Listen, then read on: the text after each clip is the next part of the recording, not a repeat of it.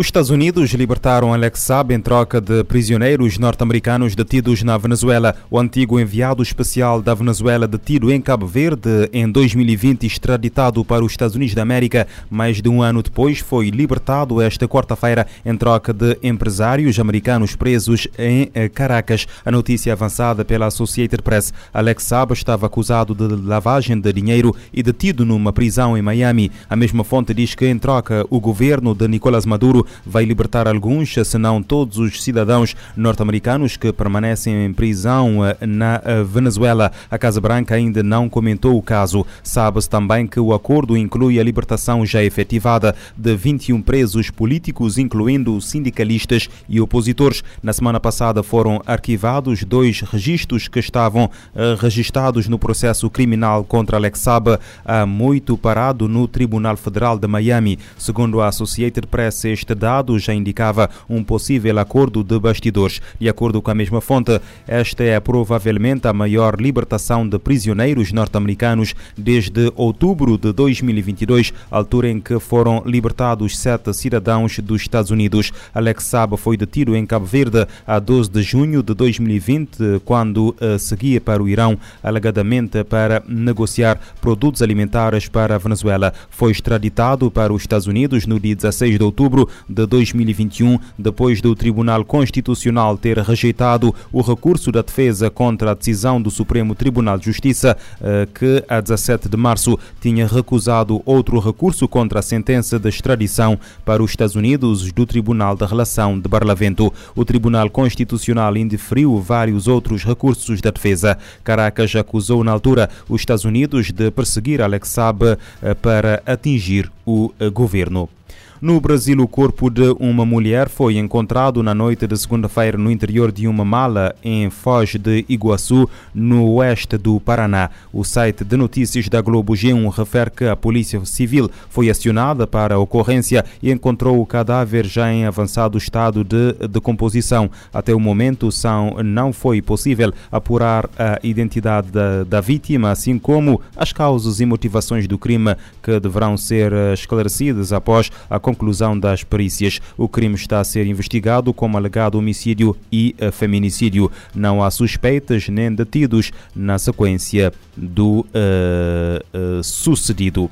Em Portugal, um cidadão estrangeiro de 53 anos de idade foi detido pela polícia judiciária suspeito da prática do crime de, de tráfico de estupefacientes. Segundo a autoridade, a detenção ocorreu durante a madrugada desta quarta-feira no Conselho de Faro, após ter sido localizado a conduzir um veículo comercial com 70 kg de X. A ação policial desta madrugada começou após uma comunicação do que, eh, de que momentos antes ocorrera uma tentativa de abordagem da viatura do suspeito por outras duas viaturas não identificadas. Os ocupantes das outras duas viaturas efetuaram disparos de uma arma de fogo com o objetivo de imobilizar o veículo do detido. A PJ suspeita que tenham nesta ocasião subtraído elevada quantidade de X que era transportado no veículo comercial. O detido, que já tem antecedentes policiais por tráfico de estupefacientes, será presente à autoridade judiciária competente para interrogatório judicial e aplicação das medidas de equação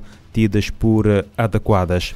A FAO alerta para uma crise de insegurança alimentar sem precedentes em África. A informação consta de um novo relatório sobre a situação da segurança alimentar lançada pela Organização das Nações Unidas para a Alimentação e a Agricultura, a Comissão Econômica da ONU para a África, o Programa Mundial de Alimentos e a União Africana estiveram envolvidos no estudo intitulado Panorama Regional Africano da Segurança Alimentar e Nutricional, Estatísticas e Tendências de 2023. O relatório relatório contém dados alarmantes sobre a insegurança alimentar e a subnutrição. Em 2022, cerca de 30% das crianças menores de 5 anos tiveram atraso de crescimento devido à desnutrição. Segundo o levantamento, quase 20% da população, que equivale a cerca de 282 milhões de pessoas, são subnutridas, ou seja, 57 milhões de pessoas a mais desde o início da Covid-19.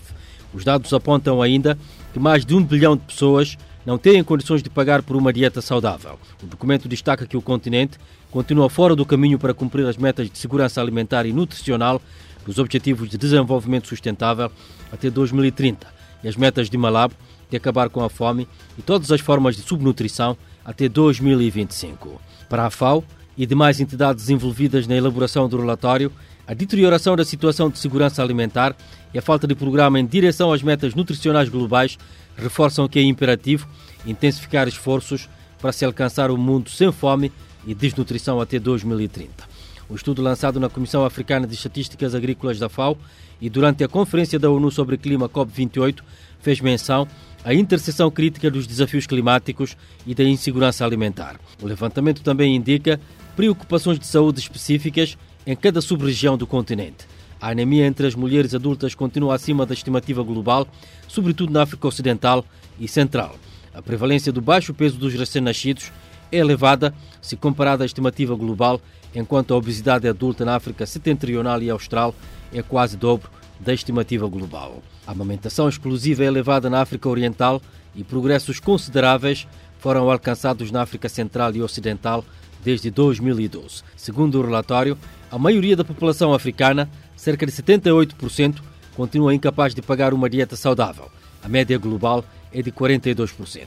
O crescente custo médio de uma dieta saudável era de 3,57 dólares por pessoa por dia em 2021 no continente. Uma cifra superior ao limiar de pobreza extrema de 2,15 dólares diários por pessoa, o que significa que tanto os pobres como uma grande porção de pessoas definidas como não pobres são incapazes de pagar por uma dieta saudável em África. Segundo as agências, as conclusões do relatório proporcionam um impulso que pode ajudar a criar sistemas agroalimentares mais eficientes, inclusivos, resilientes e sustentáveis para as pessoas e o planeta. De Bissau para a ONU News, Amatijani Kandé. Novo estudo da ONU destaca níveis alarmantes de crise alimentar em África. As crianças em Gaza têm poucas opções de fontes confiáveis de água potável, crucial para a sobrevivência. O alerta é da diretora executiva do Fundo da ONU para a Infância, Catherine Roussel, explica que a escassez deve aumentar o número de mortes entre os mais jovens, tanto pela privação como por doenças.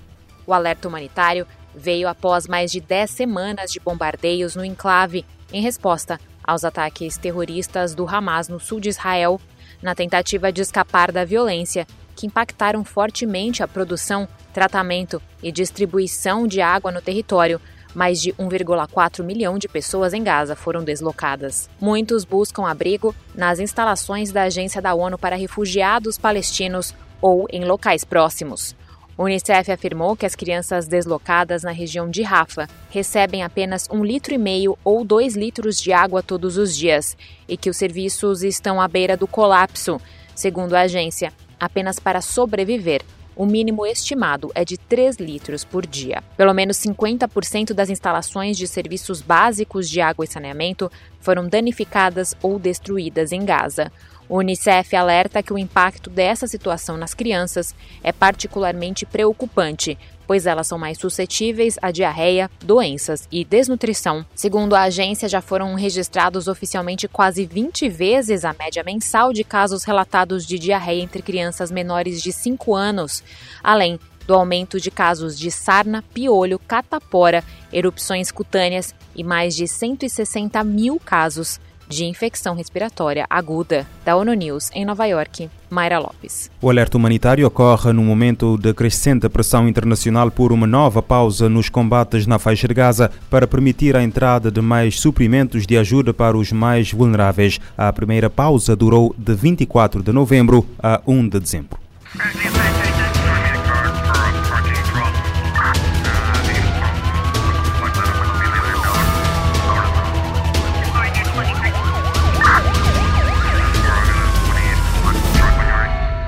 Pode ouvir e subscrever este programa em radiomorabeza.cv, no Spotify, Apple Podcasts, Amazon Music, Deezer e em todas as principais plataformas de podcast.